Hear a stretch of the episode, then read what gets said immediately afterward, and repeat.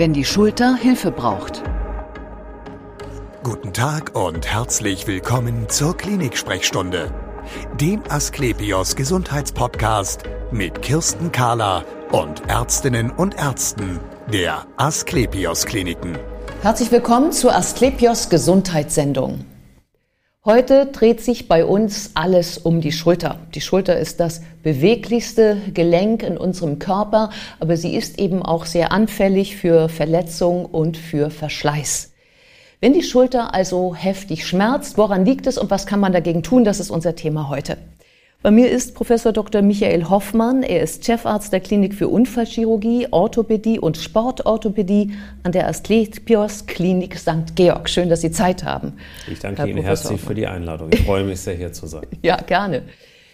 Sie können uns auch spannende Dinge erzählen, da bin ich ganz sicher. Schulterschmerzen, Schulterverletzungen. Welche Verletzungen gibt es denn?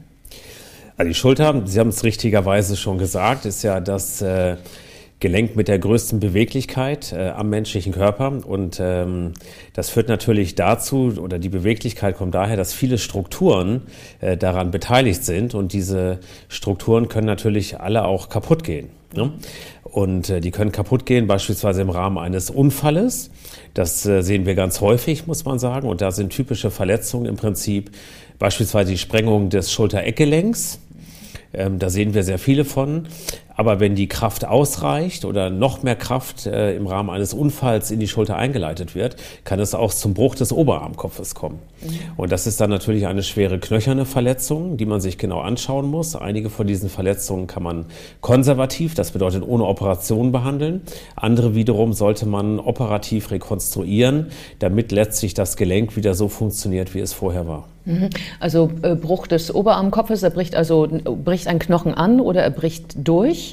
Ähm, äh, bei, der End, bei, der, bei der Eckgelenksprengung springt ein Stück ab, glaube ich, weil man eben vielleicht draufgefallen ist. So also stelle ich mir das vor.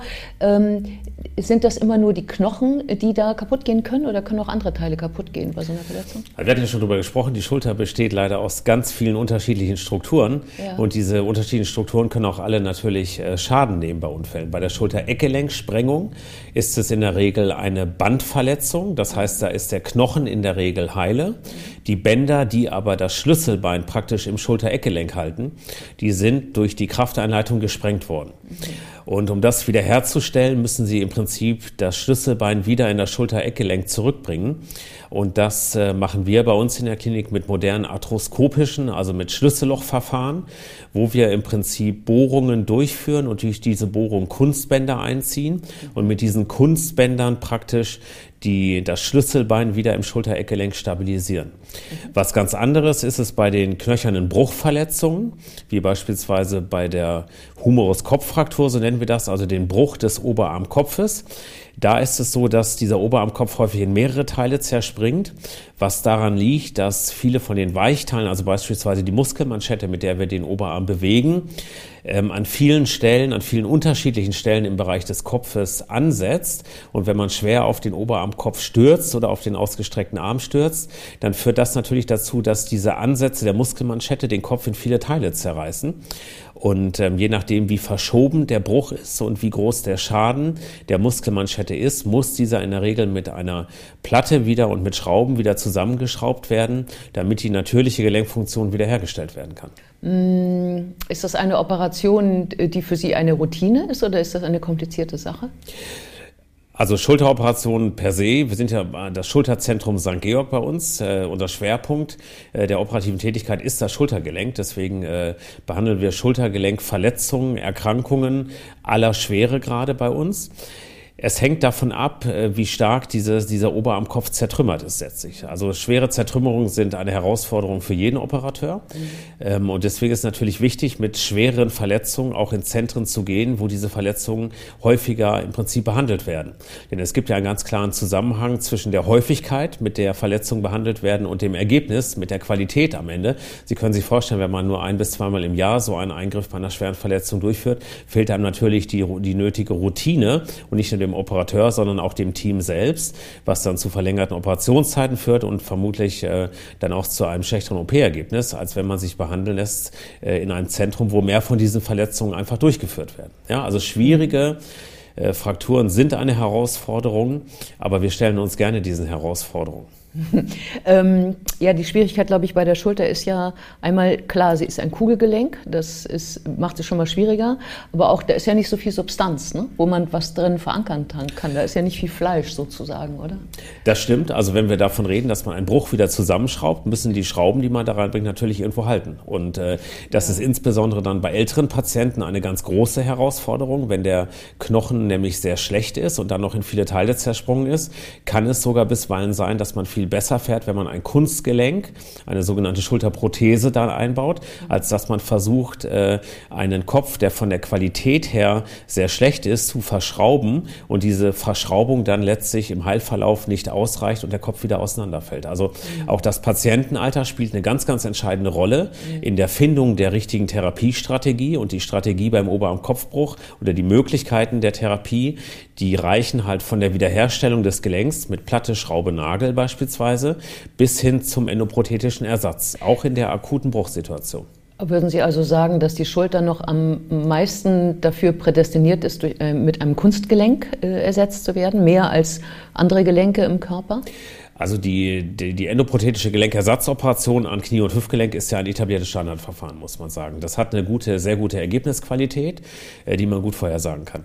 Weitläufig, wenn ich meine eigene Schultersprechstunde gucke und Patienten dort sind mit Schulterschmerzen und man sieht beispielsweise im Bild dann eine Arthrose oder einen, oder einen schweren Bruch, ähm, und man spricht mit den Patienten und sagt, in Zusammenschau der Symptome, die sie haben und äh, in Zusammenschau der Bilder, die Sie mitgebracht haben, also beispielsweise eine Kernspinn-Schnittbilddiagnostik, kommt für Sie am besten eine, die Implantation einer Schulterprothese in Betracht.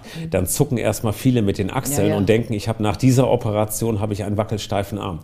Das ist mittlerweile mitnichten so, muss man ehrlicherweise sagen. Und die moderne Schulterendoprothetik funktioniert bei weitem besser als ihr Ruf. Also das liegt zum einen daran, dass sich über die Jahre die Implantate deutlich weiterentwickelt haben, dass wir für unterschiedliche Situationen auch unterschiedliche Implantate haben.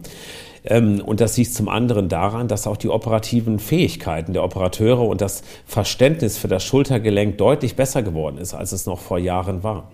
Also ich kann da ein Beispiel aus meiner, aus meiner, aus meiner Praxis bzw. Tätigkeit mitbringen. Ich habe äh, einem älteren Herrn eine Schulterprothese eingebaut, eine sogenannte anatomische schaftfreie Schulterprothese.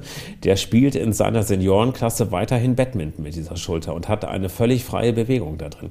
Also daran sieht man im Prinzip, äh, zu sagen, wenn man eine Schulterprothese braucht, habe ich einen wackelsteifen Arm, das stimmt heutzutage nicht mehr. Mhm.